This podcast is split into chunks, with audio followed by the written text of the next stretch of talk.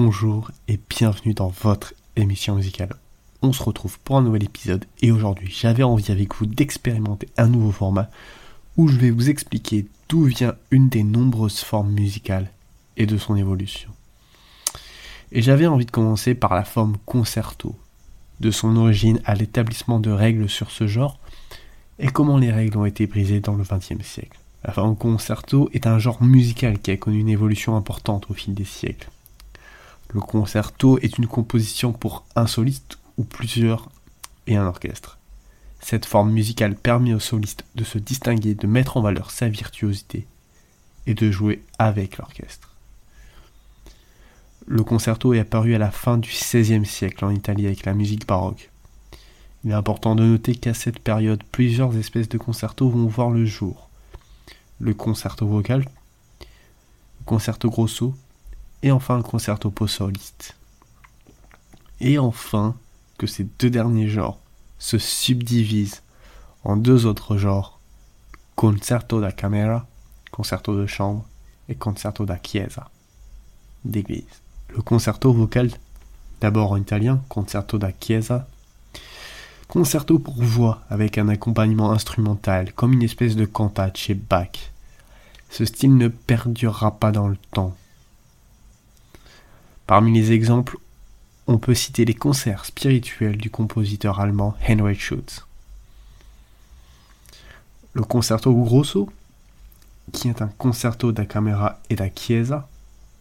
Dans celui-ci, l'orchestre et le soliste. En effet, les différents instruments vont avoir une partie de soliste à tour de rôle. On retrouvera cette forme principalement chez l'italien Corelli et aussi chez l'allemand Bach.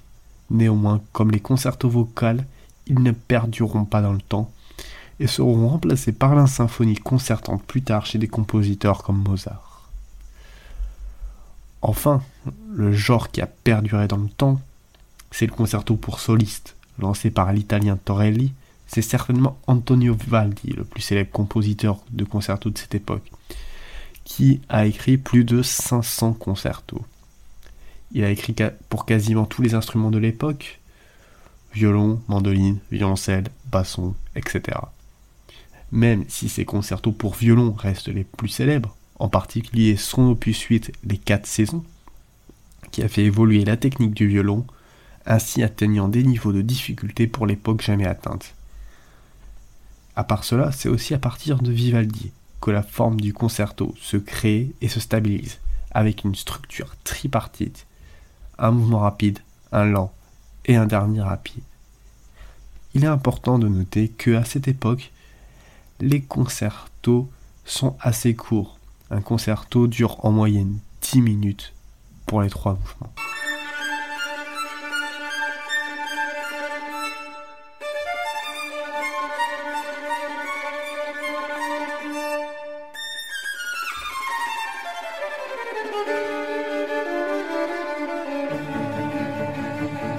Au XVIIIe siècle, la forme du concerto a évolué avec la musique classique.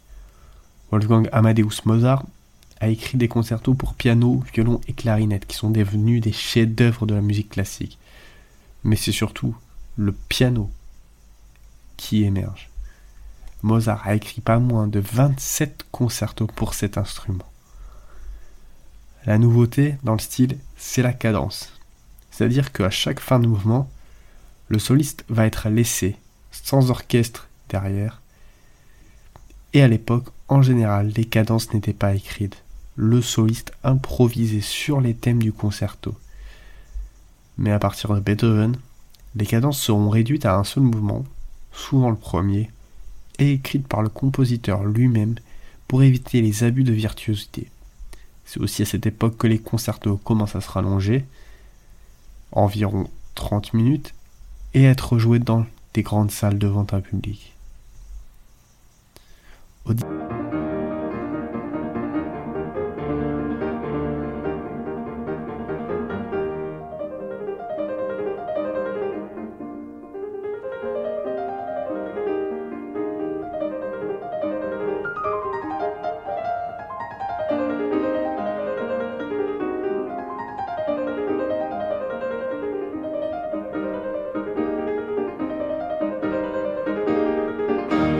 19e siècle, la forme du concerto a continué à évoluer avec la musique romantique.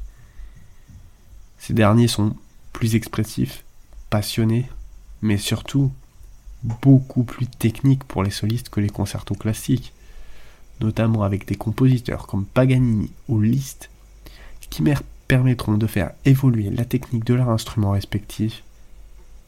Mais aussi c'est la longueur des concertos. Je reprends mon exemple de Vivaldi, où au total les trois mouvements duraient 10 minutes. Mais au romantisme, les concertos durent entre 30 et 45 minutes. Ce qui commence à devenir dur à tenir pour un soliste. Au XXe siècle, les compositeurs ont continué à explorer la forme du concerto même si cette dernière était une forme vouée à disparaître. Les compositeurs ont puisé dans le baroque en adoptant un langage néoclassique ou néo-baroque, par exemple chez Prokofiev. Les concertos modernes peuvent être très différents les uns des autres, mais ils conservent généralement la structure en trois mouvements, à quelques exceptions près, comme le premier concerto pour violon de Shostakovich, qui en comporte quatre, ou encore le concerto à la mémoire d'un ange de Berg, qui se divise en deux mouvements. Les compositeurs ont aussi commencé à écrire des concertos pour des instruments moins courants, tels que le saxophone chez Glazunov ou l'accordéon chez John Serry.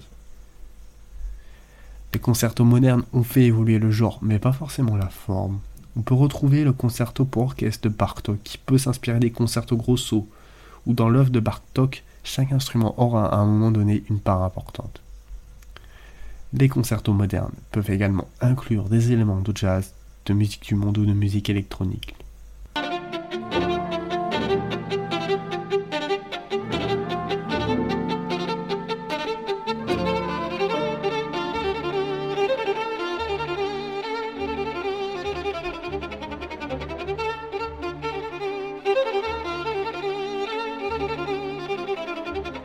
Conclusion, le forme concerto a évolué au fil des siècles pour devenir un genre musical important et apprécié. Les concertos ont permis aux solistes de briller et ont offert aux compositeurs un terrain fertile pour exprimer leur créativité. Qu'il s'agisse de la musique baroque, classique, romantique ou moderne, le concerto continue de fasciner et d'inspirer les musiciens et les auditeurs. Voilà, c'était tout pour aujourd'hui. J'espère que ça vous a plu N'hésitez pas à le partager et à vous abonner. C'est le meilleur moyen pour aider la chaîne. Moi je vous dis à lundi pour un nouvel épisode.